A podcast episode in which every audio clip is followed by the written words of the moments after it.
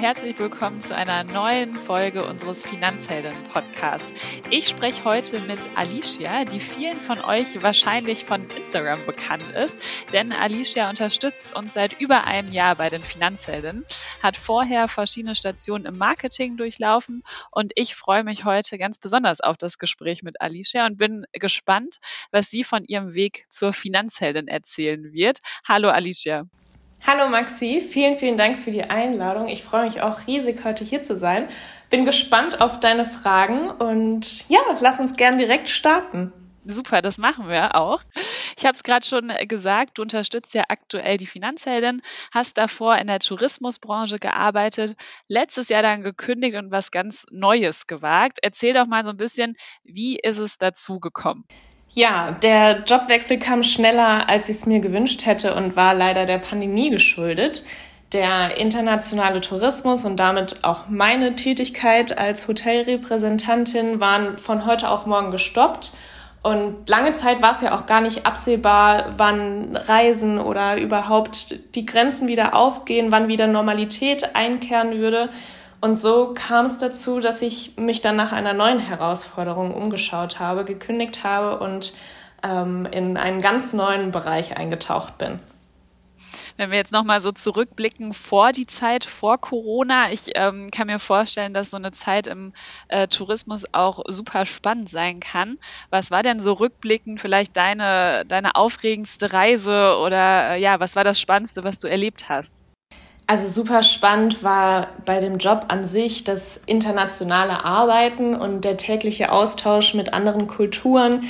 Ähm, das hat super viel Spaß gemacht, aber eins meiner absoluten Highlights war damals mein Inspection Trip nach Thailand, äh, bei dem ich die meisten meiner Hotels, die ich im deutschen Markt vertreten habe, dann auch wirklich mal kennenlernen konnte, vor Ort gesehen habe, meine Kollegen beziehungsweise Kunden persönlich getroffen habe und äh, ja, ganz viele Eindrücke sammeln durfte, sehr viel unterwegs war, gereist bin in, in dieser, ja, ich glaube, es war eine Woche vor Ort.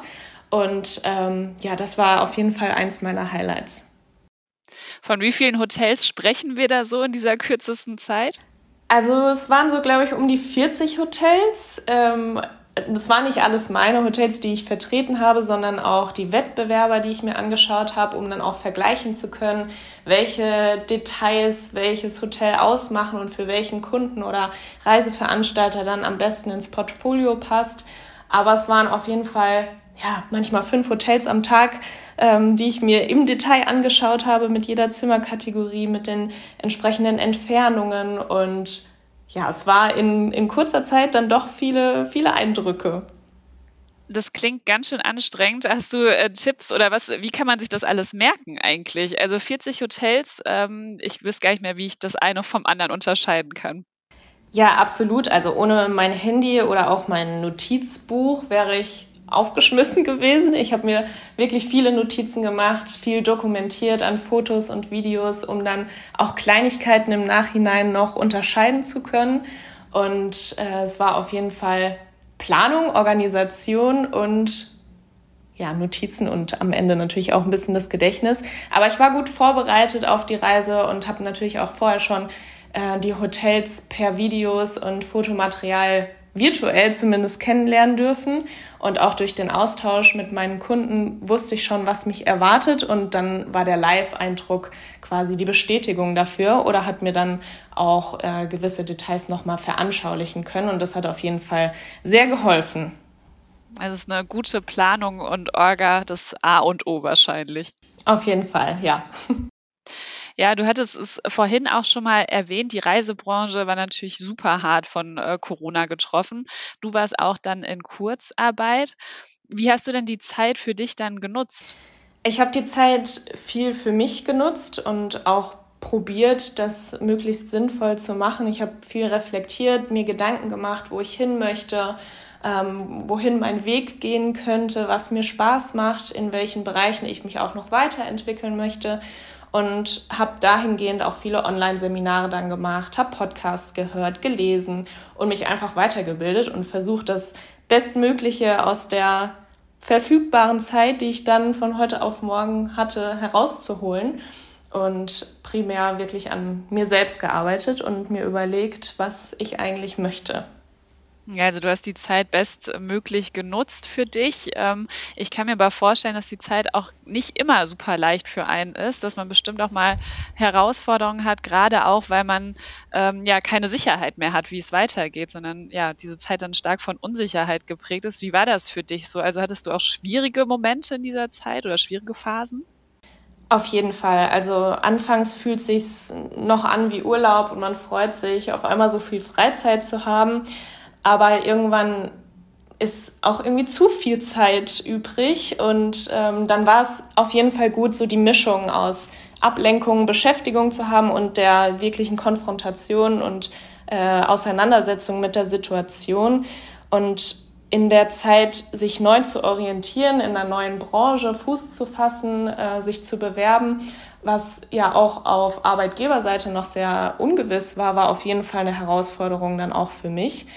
Und ähm, nicht immer nur positiv, aber ich habe die Zeit dann doch versucht, möglichst gut für mich zu nutzen. Aber ja, auf jeden Fall war es nicht immer nur positiv. Und was hat dir dann dabei geholfen? Oder vielleicht wer hat dir auch geholfen, äh, wenn man gerade in diesen Down-Phasen gesteckt hat? Der Austausch mit, mit so meinem engsten Umfeld, also meinem Freund, meiner Familie, mit Freunden, aber auch und natürlich auch mit meinen Arbeitskolleginnen, die in der Zeit irgendwie dasselbe durchgemacht haben. Also wir haben uns da wirklich häufig ausgetauscht und gegenseitig aufgemuntert und unterstützt. Und wie gesagt, mein engster Kreis um mich herum hat mich dann auch aufgefangen, wenn es mir mal nicht so gut ging. Das gehört ja dann eben auch dazu. Hast du auch Learnings für dich mitnehmen können aus dieser Zeit? Ja, eins meiner wichtigsten Learnings war oder ist, dass man ab und an mal innehalten sollte und sich zu fragen, ob man noch auf dem richtigen Weg ist. Macht mir mein Job Spaß? Bringt er mich an meine Ziele? Erfüllt er mich? Äh, also wirklich mal bewusst sich hinzusetzen, sich diese Fragen zu stellen und zu reflektieren. Ähm, aber natürlich kann man sich das auch auf andere Lebensbereiche übertragen, also nicht nur auf den beruflichen Karriereweg. Ähm, ich war in der Situation gezwungen, aber jetzt im Nachhinein finde ich es super wertvoll, sich diese Fragen mal regelmäßig zu stellen, sich da selbst zu hinterfragen. Und äh, ein weiteres Learning war, dass es sich lohnt, einen Blick über den Tellerrand zu wagen, neue Herausforderungen anzunehmen, wenn sie sich einem stellen.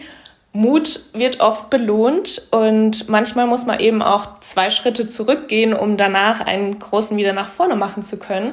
Das sieht man vielleicht noch nicht in der Situation und das habe auch ich in der Situation noch nicht gesehen. Aber im Nachhinein ist es dann wirklich oft so, dass es belohnt wird, Entscheidungen zu treffen, neue Wege einzuschlagen und mal was Neues zu wagen. Und zu guter Letzt einen Notgroschen zu haben. Ich war in der glücklichen Situation, dass ich Kurzarbeitergeld bekommen habe und ähm, mein Notgroschen kaum anrühren musste, aber trotzdem habe ich gemerkt, dass es einem ein gutes Gefühl gibt, diesen finanziellen Puffer zu haben. Ja, das glaube ich dir sofort. Ähm, ja, Stichwort auch mal was, was Neues wagen. Äh, wie bist du denn dann, ich sag mal, von dieser spannenden, äh, aufregenden Tourismusbranche in die ja doch manchmal abstrakte Finanzwelt gekommen? Mitunter habe ich mich in der Zeit privat dem Thema Finanzen widmen wollen und habe dann durch eine Freundin die Initiative Finanzheldin kennengelernt.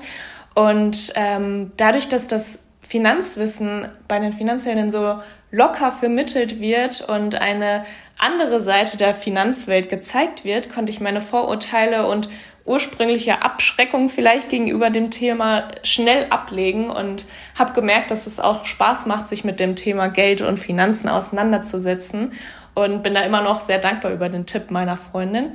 Und äh, ja, so habe ich die Finanzwelt dann auch mal von der anderen Seite kennengelernt.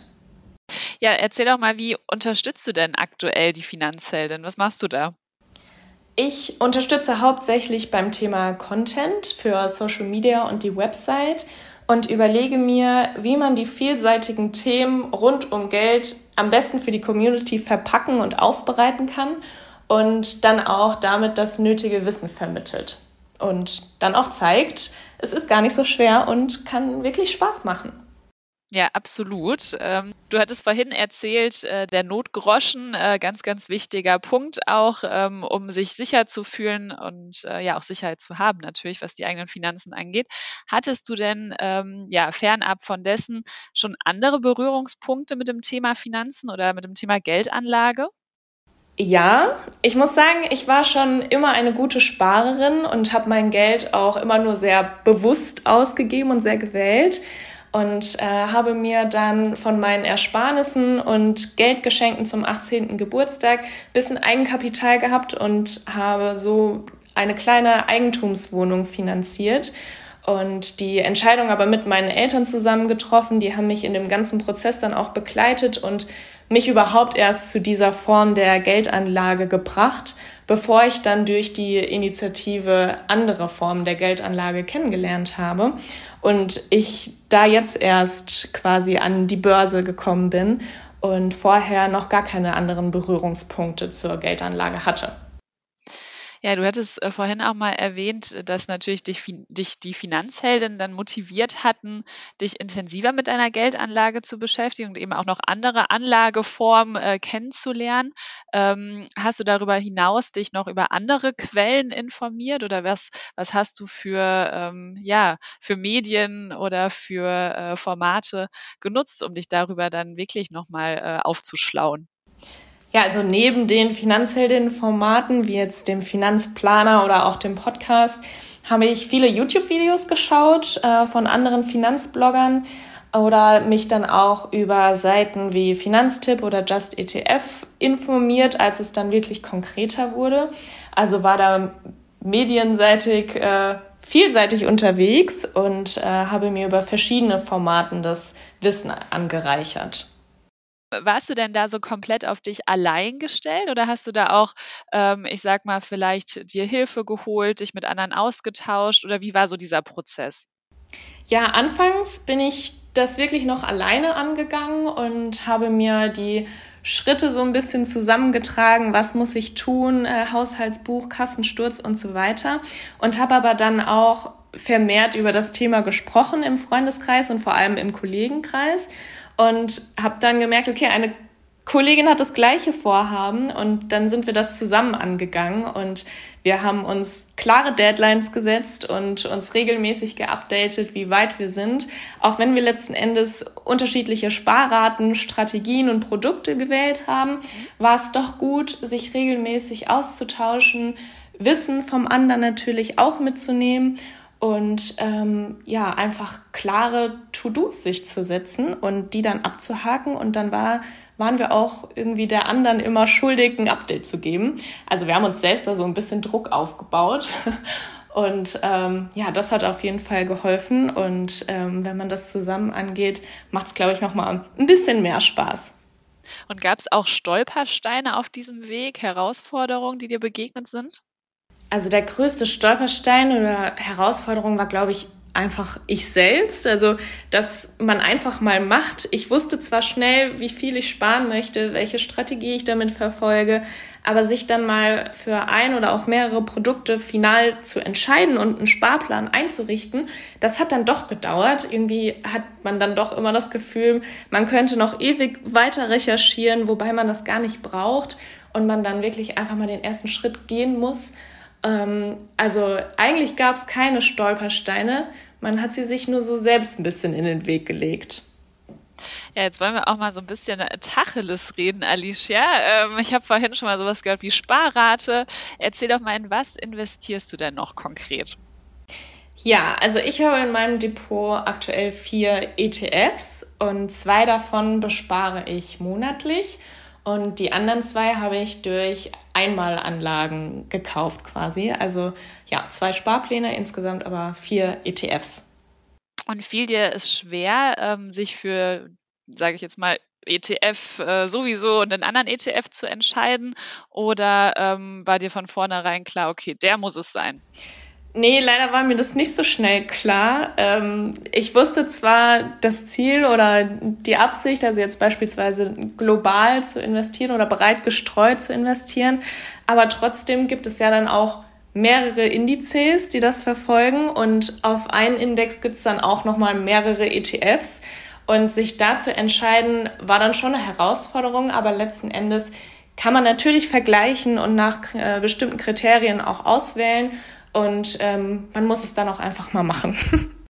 Ja, und ich glaube, dieses Gefühl kennen alle oder ganz viele nur zu gut, dass man äh, super lange immer hin und her überlegt ne, und dann da nochmal recherchiert und da nochmal nachguckt und sich dann überlegt, ah, mache ich es jetzt oder mache ich es nicht? Und wie du schon sagtest, ich glaube, da ist dann wichtig, auch einfach mal dann zu sagen, ja, der soll es jetzt sein und gut ist. Absolut. genau. Ja, verrat doch mal, wie hoch ist denn jetzt so deine monatliche Sparrate in, in ETFs, wenn man jetzt so prozentual äh, vom Nettogehalt ausgeht? Die beträgt 5 Prozent. Ähm, also allgemein meine Sparrate vom Nettogehalt sind 23 Prozent und 5 Prozent gehen in ETFs oder mein Depot und äh, werden aber jetzt demnächst aufgestockt. Also wenn ich es jetzt schon mal sage, dann muss ich es ja jetzt auch machen, aber kann ich auf jeden Fall erhöhen. Und war die Rate immer so hoch oder ähm, hast du da über die Zeit auch ein bisschen aufgestockt? das hat sich entwickelt. Also ich habe mich erstmal rangetastet und mein Depot beobachtet, um da auch ein Gefühl für zu bekommen. Und jetzt kann immer weiter erhöht werden, wie ich schon gesagt habe. Jetzt wird aufgestockt und auch in, in Zukunft äh, ist es das Ziel, die Sparrate natürlich immer weiter zu erhöhen und das Depot damit äh, zu vergrößern. Würdest du denn sagen, so rückblickend, dass sich dein Anlageverhalten auch äh, verändert hat über die Jahre? Also gestartet bin ich mit den zwei Sparplänen und ähm, habe dann erst nach ein paar Monaten die zwei Einmalanlagen in die zwei weiteren ETFs getätigt und damit dann auch ein bisschen meine Strategie verändert, weil das ähm, einen Branchenfokus hat und ich da quasi so kleine Satelliten jetzt hinzugefügt habe zu meiner Strategie. Und ähm, ich glaube, dass es sich auch in Zukunft dann noch entwickeln wird, je mehr man über die verschiedenen Themen dann auch weiß und da dann auch stückweise immer mutiger wird, vielleicht wird sich mein Anlageverhalten da in Zukunft auch sicherlich noch weiterentwickeln. Schauen wir mal, was die Zukunft so bringt. Alicia, ich finde ja, du bist eine super mutige äh, Person, äh, gerade was deine beruflichen Entscheidungen betrifft. Ähm, würdest du sagen, dass du beim Thema Geldanlage genauso mutig bist? Äh, ich glaube nicht. Ich bin da schon eher sicherheitsbedürftig. Ähm, Klar, wer nicht wagt, der nicht gewinnt, das weiß ich in der Theorie auch, aber in der Praxis äh, bin ich da, glaube ich, doch recht sehr solide aufgestellt in meinem Depot. Aber ich habe ja einen langen Anlagezeitraum und eigentlich auch noch viel Zeit und denke, dass ich da noch ein bisschen mutiger sein kann. Und ähm, ja, vielleicht sollte ich mir das mal zu Herzen nehmen und umsetzen. Aber tendenziell bin ich schon eher sicherheitsbedürftig bei der Geldanlage und nicht so risikofreudig. Und wie ist es so in deinem weiblichen äh, Bekannten- und Freundeskreis? Ist da das Thema Geldanlage schon präsent und angekommen? Oder bist du da diejenige, die äh, ja deine Freundin da auch immer ein bisschen pusht und das Thema so ein bisschen nach vorne bringt? Absolut, ich bin da auf jeden Fall sehr aktiv und versuche da immer mehr Freundinnen und Bekannten auch für zu motivieren und äh, auch die Dringlichkeit aufzuzeigen. Es ist einfach wahnsinnig wichtig, sich um seine Finanzen und vor allem um die Altersvorsorge zu kümmern. Also ich hoffe, dass ich da ein großer Treiber sein kann. Und ähm, muss aber auch zugeben, dass das Thema allgemein immer mehr an Präsenz in den Gesprächen findet und immer wichtiger wird und wir uns immer häufiger auch darüber austauschen.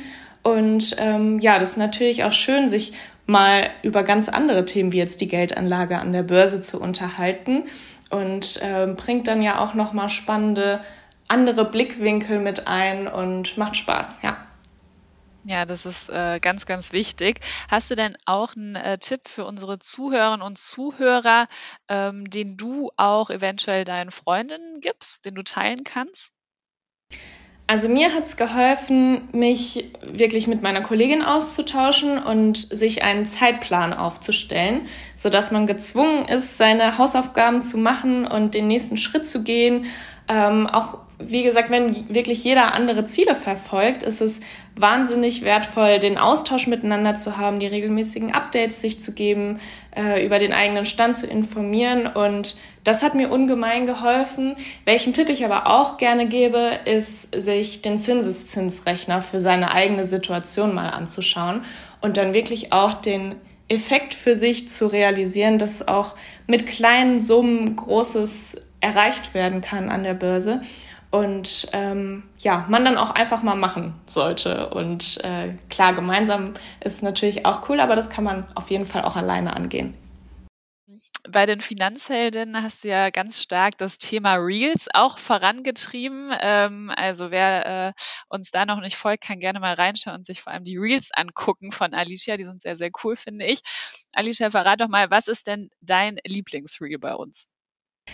Also wirklich eins meiner Lieblingsreels ist das, was sich um die Ausrede, ich habe keine Zeit für meine Finanzen dreht, äh, wo wir mal verschiedene Situationen aufgezeigt haben, in denen man sehr viel Zeit für andere Dinge hat, bloß nicht für seine Finanzen und äh, soll zeigen, dass es auch mal zwischendrin zehn Minuten oder am Wochenende mal eine halbe Stunde durchaus drin ist, sich um sein Geld und seine Finanzen zu kümmern.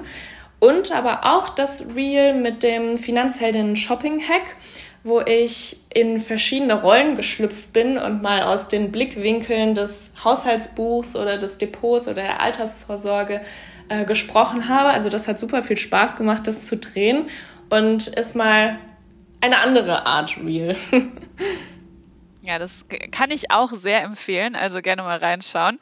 Alicia, ganz, ganz lieben Dank ähm, ja, für das Gespräch, äh, deine offenen Worte und äh, Learnings sowie auch Tipps für unsere Zuhörer und Zuhörer. Ich glaube, da kann man ganz viel mitnehmen.